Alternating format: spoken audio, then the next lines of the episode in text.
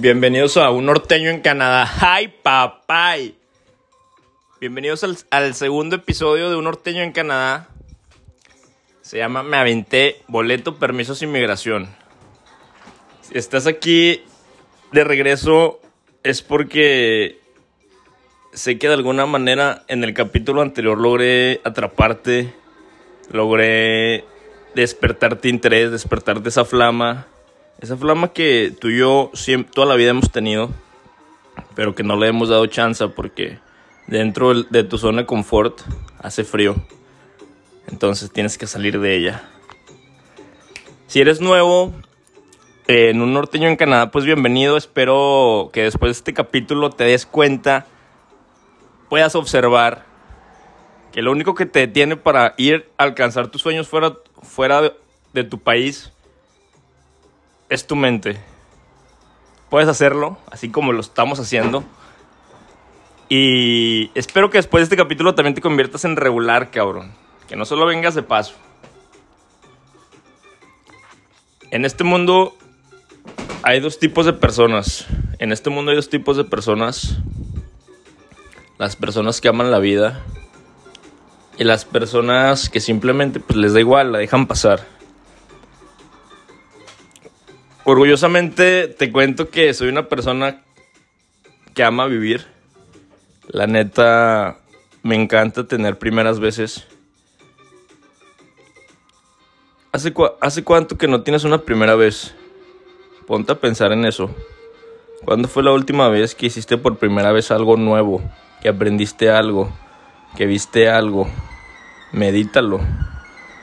Está cabrón, ¿no?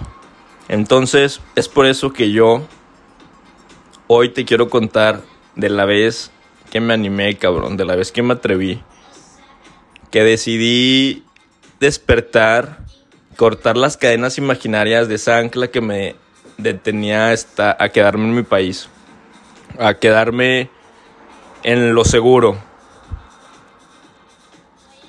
Te quiero contar de esa vez que salté la zona de confort y qué es lo que sigue después de haber decidido eso.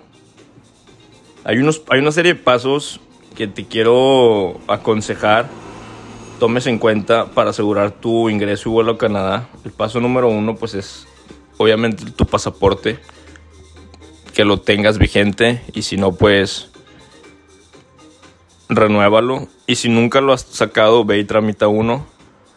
La neta, puede ser, creo que puede hacer cita en las oficinas de relaciones exteriores más cercanas de tu casa. Entonces, aprovechalo. El siguiente paso es sacar la ETA.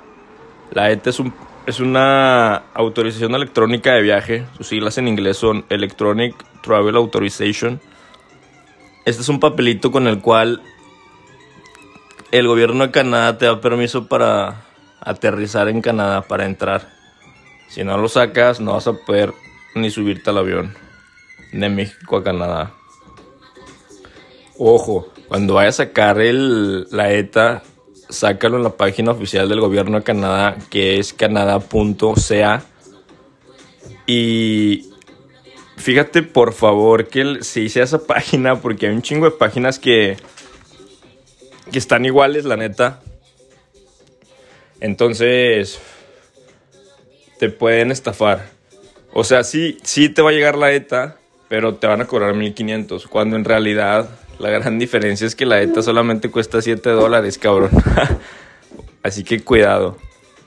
Otra cosa que te recomiendo es que, que cuando estés contestando la solicitud para la, para la ETA, la contestes con toda sinceridad porque ha habido casos en los cuales ya aterrizando en Canadá a personas cuando teclean su nombre las computadoras en el sistema, los agentes aduanales y ven que mentiste, te regresan a tu país ese mismo día. En serio, ten cuidado y mejor responde con sinceridad.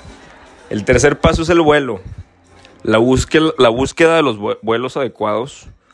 Ya sé que voy a sonar como toda la raza que dice compra tus vuelos con tiempo. No, cómpralos con dos meses de anticipación si gustas. Yo lo compré con un mes de anticipación y me salió en 17.500 pesos. Te hablo del 2018, pero ahorita rondan los vuelos entre 15 a 21 mil pesos normalmente. Fuera de, de esto de pandemia, obvio. Ahorita están muchísimo más baratos, los encuentras hasta en 10 mil pesos. Después de esto, hice otra lista de las cosas que quería tener listas antes de aterrizar en Canadá. La, la, la cosa número uno fue tener la reservación en un hostal o un Airbnb. Te recomiendo esto porque los hoteles son carísimos y la verdad no vale la pena. Yo en lo personal me quedé en un hostal que se llama The Planet Traveler, que está en el área de Kensington Market, un área hipster zona en donde hay un chingo de bares. Y pues está cabrón el hostal, la neta, una vista cabrona y el área muy chida, te puedes, te puedes ir a pasear así. Y muy barato, cuesta 30 dólares la noche con desayuno incluido. Y lo que me gustó mucho de eso en particular fue que el hostal hacía actividades diarias para los huéspedes. Por ejemplo, lunes de películas y pues ahí vamos todos a ver películas. Martes de juegos de mesa, miércoles de barbecue y así. Entonces eso me mamó porque pude conocer varias gente, muchísima gente de muchísimos lados en una semana que me quedé ahí. Entonces te recomiendo que cheques los hostales o un Airbnb.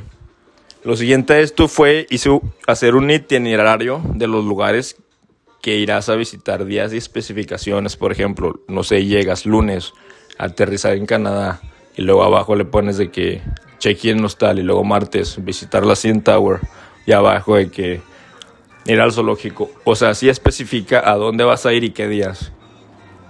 Y lo siguiente a esto es llevar un capital que concuerde con los días declarados que vas a visitar, obviamente. O sea, porque no, no es como que vas a poner de que no, pues voy una semana y, y nada más traigo 300 dólares.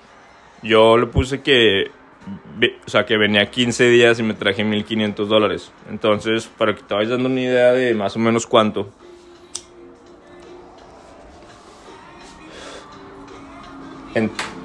La neta, también te quiero contar de la vez de, de mi vuelo, porque fue una travesía. Te hablo de que estaba un día, un día el día anterior de, de empezar este, mi viaje, porque mi vuelo era Monterrey, Ciudad de México, Ciudad de México, Toronto. Pues yo soy de Torreón, entonces a las 5 y media de la mañana tenía que tomar un autobús de Torreón a Monterrey. El cual, pues, perdí. porque un primo, mi primo Gerardo, este llegó a mi casa en la noche con en ese entonces su novia Sam, que por cierto se acaban de comprometer hace dos semanas, felicidades. Sam, bienvenida a la familia. Este, y pues agarramos la peda, ¿no? Se armaron los bacachos, el tequila, la despedida, la llorada, la cantada, el sentimentalismo, porque también era pues la última vez que iba a ver a mis papás, a mis hermanos y a mi madre, que es mi hija. Y pues nos dieron las dos, las tres, las cuatro, como dice la canción.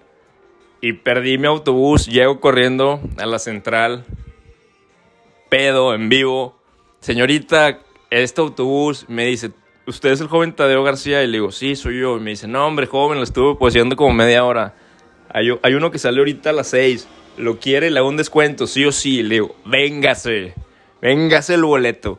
Compro el boleto, me prendo un cigarro. Y lo único que tenía en mis maletas, aparte de mi ropa y lo que llevaba, eran mis sueños y mi hambre de alcanzarlos. Solo eso me bastó para llegar hasta Canadá, en el estado en el que iba. Lo que sigue después de esto, pues es el vuelo. Llego a Canadá, aterrizo, Inmediatamente me pasaron a los módulos de migración, en los cuales pues tú declaras el porqué de tu visita. Te hacen una pequeña entrevista y que por qué vienes, a qué vas a hacer, dónde te vas a quedar, etc. Ojo, pero para esto tú ya vienes preparado con los consejos que te di anteriormente, que es tu itinerario, reservación de hospedaje y boleto de regreso. Y obviamente tu capital que concuerde con los días declarados a visitar. Cuidado, porque hay un segundo módulo en el cual a mí me pasaron. me tocó, valió verga. De que no, pues pásele al segundo módulo. En el cual me hicieron una entrevista más extensa y me revisaron el celular. A mí me pasaron aquí este segundo módulo porque en, la aplicación que yo tenía en mi celular para hacer la reservación en el hostal no se había confirmado.